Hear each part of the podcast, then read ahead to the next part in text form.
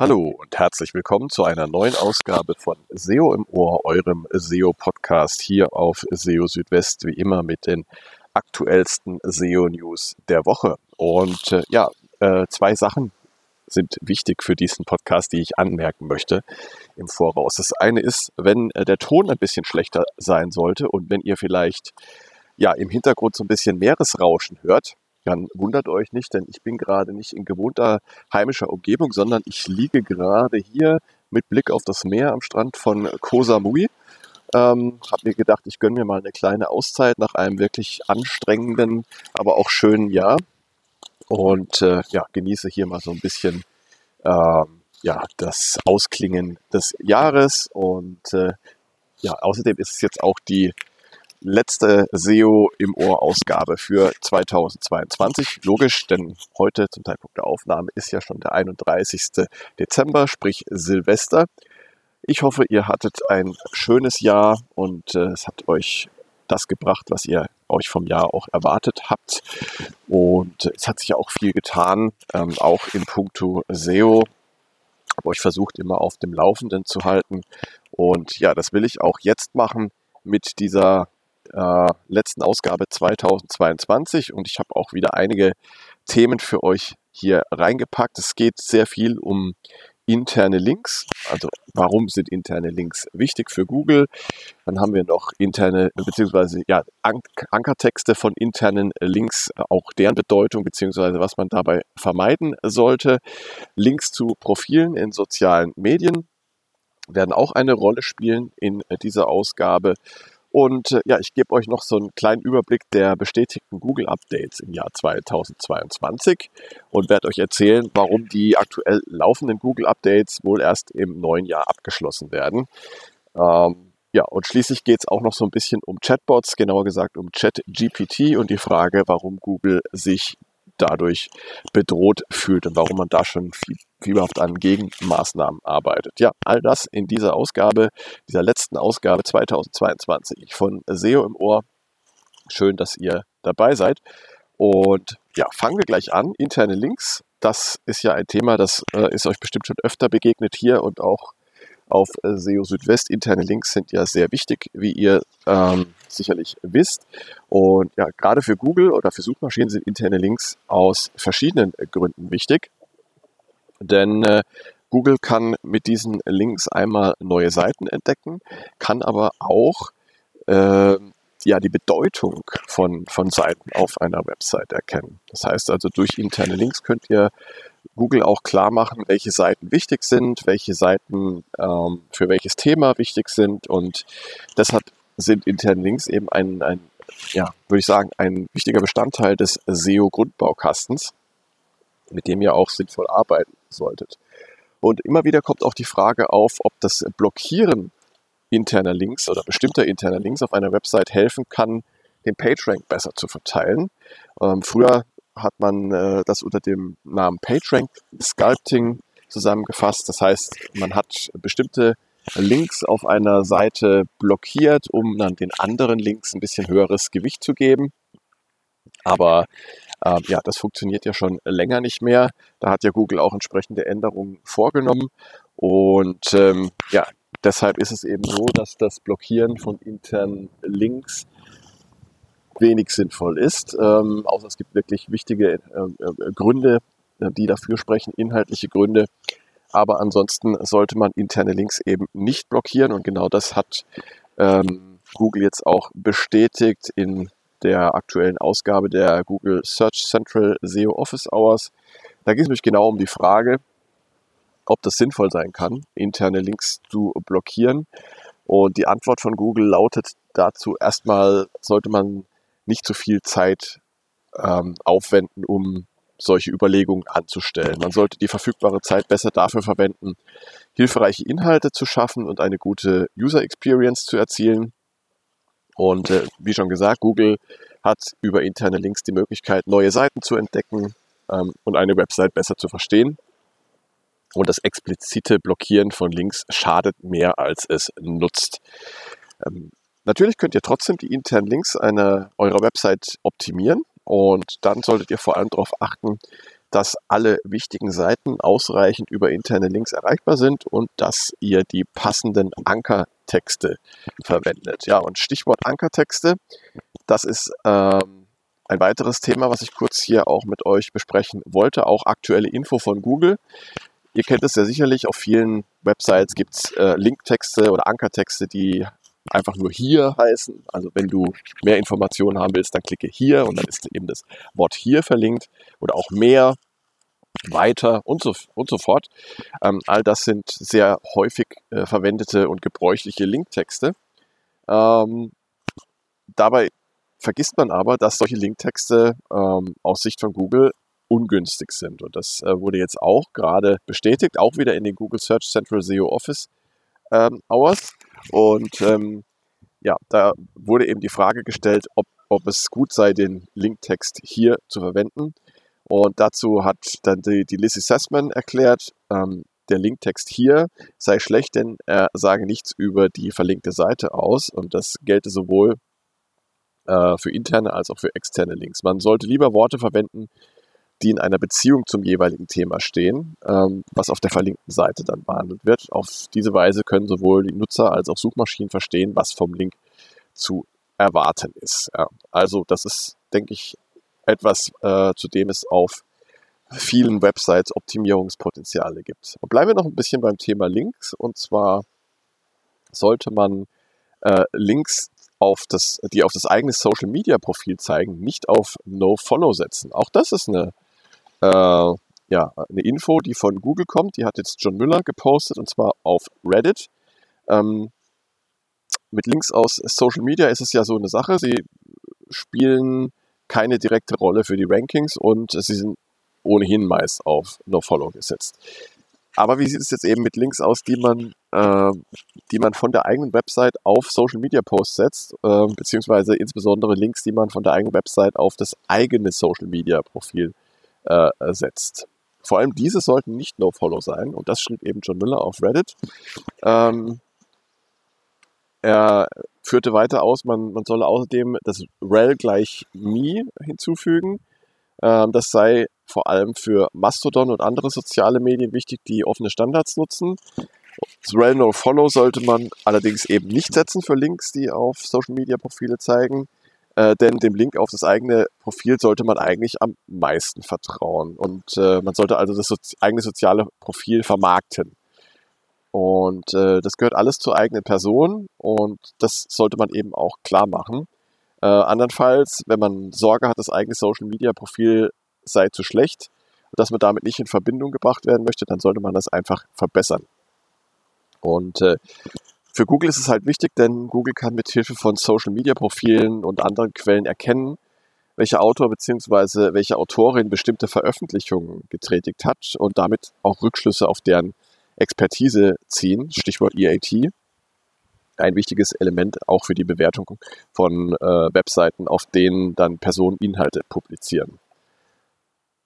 Und äh, ja, allgemein hatte John Müller schon früher zum äh, Setzen von No-Follow für Links auf Inhalte in sozialen äh, Medien den Hinweis gegeben, man sollte dabei wie bei jedem anderen Link einfach sich fragen, ob da ein No-Follow angebracht ist oder nicht. Also in der Regel bei normalen Links äh, sollte man auch da kein No-Follow setzen.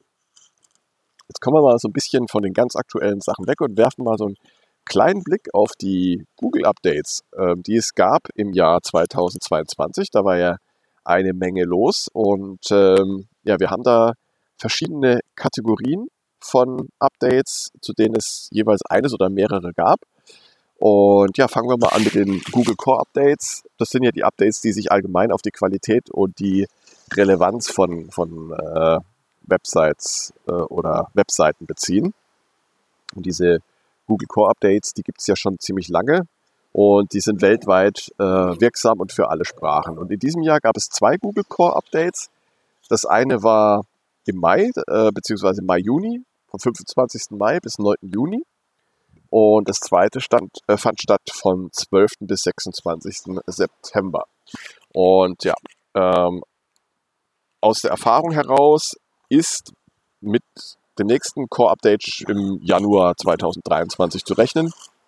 Im Dezember hat es ja nun keins mehr gegeben, aber Dezember, Januar sind, sind die Monate, in denen die Wahrscheinlichkeit für Core-Updates äh, mal recht hoch ist. Also da dürfte bald wieder was anstehen.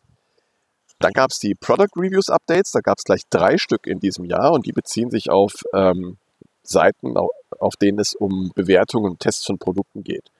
Dabei sind vor allem eigene Erfahrungen und Erkenntnisse wichtig und äh, originale oder originäre Inhalte.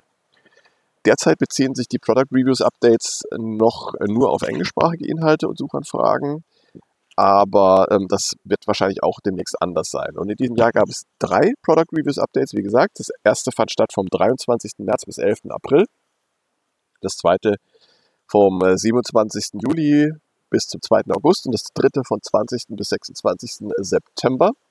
Auch hier halte ich die Wahrscheinlichkeit für recht hoch, dass da bald wieder was Neues kommt. Ja, und äh, nächste Kategorie sind die Helpful Content Updates. Äh, die kamen neu dazu in diesem Jahr und ähm, diese Helpful Content Updates sollen Inhalte mit Mehrwert in der Suche nach vorne bringen, die von Menschen für Menschen erstellt wurden. So heißt es von Google immer. Mhm. Und das ist vor allem vor dem Hintergrund von KI-basierten Inhalten interessant. Ähm, das erste Helpful Content Update das war noch rein auf englischsprachige Inhalte beschränkt. Ähm, das zweite Update dieser Art, was derzeit noch läuft, äh, greift schon weltweit äh, und für alle Sprachen. Und es gab eben zwei Helpful Content Updates im Jahr 2022. Das eine war vom 25. August bis zum 9. September und das zweite begann am 5. Dezember, ist aber zum jetzigen Zeitpunkt noch nicht abgeschlossen. Dann hatten wir Anfang des Jahres das Page Experience Update Desktop.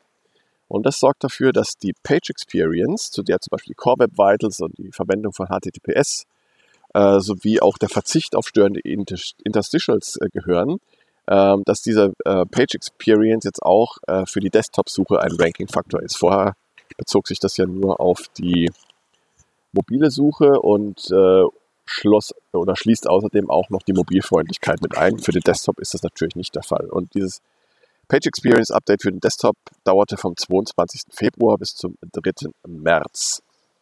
Dann hatten wir noch ein Spam-Update in diesem Jahr. Das Spam-Updates führt Google auch in regelmäßigen Abständen durch, um Web-Spam besser erkennen zu können. Ähm, dabei darf man die Spam-Updates nicht mit Link-Spam-Updates verwechseln, bei denen es um das Erkennen und Abwerten unnatürlicher Links geht. Und in diesem Jahr gab es ein Spam-Update vom 19. bis zum 21. Oktober. Und dann schließlich hatten wir auch noch ein Link-Spam-Update. Wie gesagt, das bezieht sich auf unnatürliche Links und ähm, da gab es in diesem Jahr auch nur eins, beziehungsweise das läuft noch. Das begann am 14. Dezember.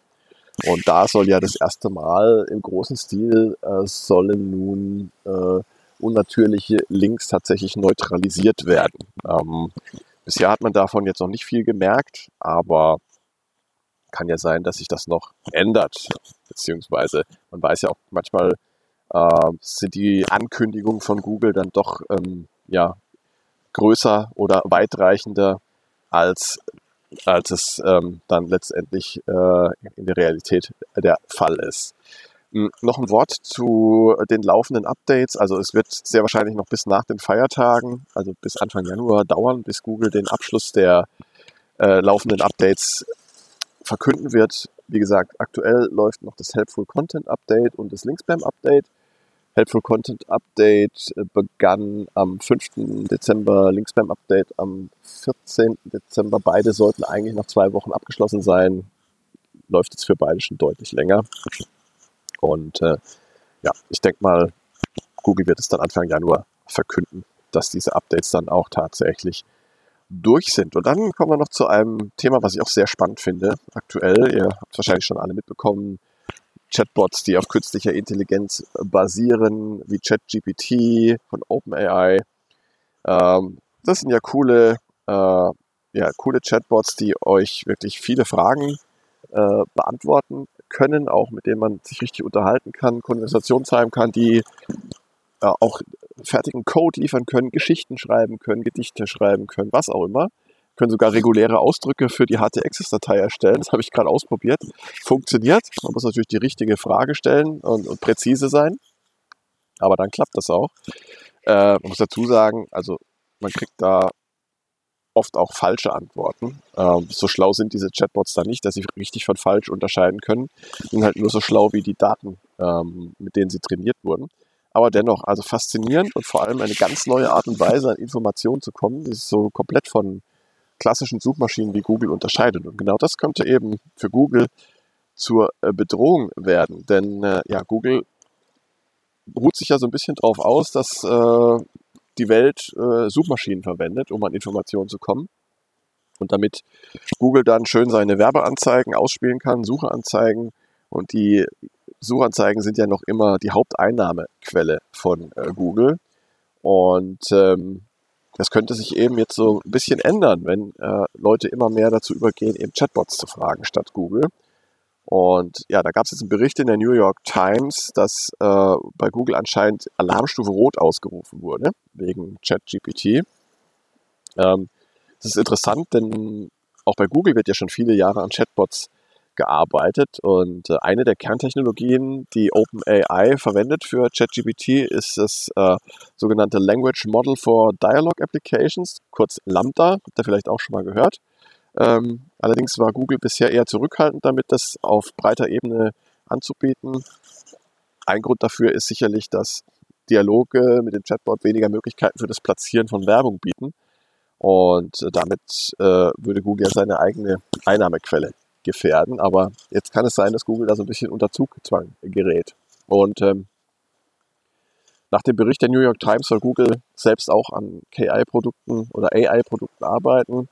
Ähm, auch an solchen, die zum Beispiel Kunst und Bilder erstellen können, wie, wie DALL-E, äh, was auch von OpenAI stammt. Also DALL-E ist ja praktisch ein, äh, ein, ein besonderer äh, äh Chatbot, der nach euren Anweisungen Bilder malen kann oder äh, ja, andere, äh, andere visuelle Werke erstellen kann. Und ähm, Google hat da die Herausforderung dabei, eben Produkte auf den Markt zu bringen, die den von der Suche gewohnten hohen Informationsstandard ähm, entsprechen. Und ähm, Google ist damit natürlich ein bisschen zurückhaltender als kleinere Anbieter, die sowas einfach mal auf den Markt bringen und es einfach mal auszuprobieren. Google könnte da eine Doppelstrategie fahren, also einmal ähm, seine hohen Standards für seine offiziellen Produkte beibehalten, gleichzeitig äh, Prototypen rausgeben, die nicht an diese Standards gebunden sind. Und ein Idealszenario für Google wäre sicherlich ein System, das die verlässlichen und hochwertigen Informationen der Suche ähm, bietet, bei gleichzeitig äh, der Nutzererfahrung, die man bei einem Chatbot bekommt. Und vielleicht auch, auch noch die Möglichkeit, dabei Pla Werbeplatzierungen zu, äh, auszuspielen.